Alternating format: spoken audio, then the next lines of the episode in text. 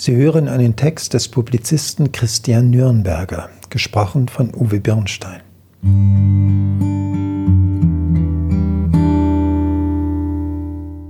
Dass Güte und Treue einander begegnen, Gerechtigkeit und Friede sich küssen. Psalm 85, Vers 11.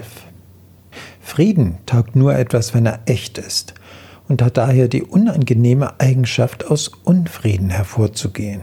Zuerst müssen gewisse Verhältnisse zurechtgerückt und ein paar Dinge geklärt werden. Jesus ist unser Zeuge. Er war nicht der Friedenssäusler, als der er manchmal hingestellt wird. Ich bin nicht gekommen, um Frieden zu bringen, sondern das Schwert, hat er einmal gesagt, damit allerdings nicht das Kriegsschwert gemeint, sondern das Schwert der Unterscheidung, das Buschmesser, mit dem man sich den Weg zur Wahrheit bahnt.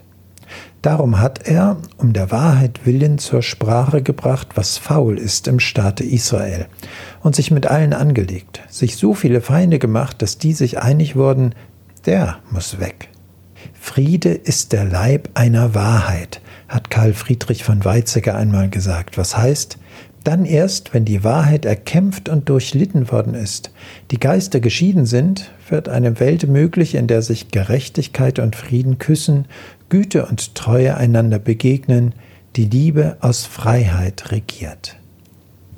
Sie hörten einen Text des Publizisten Christian Nürnberger, gesprochen von Uwe Birnstein.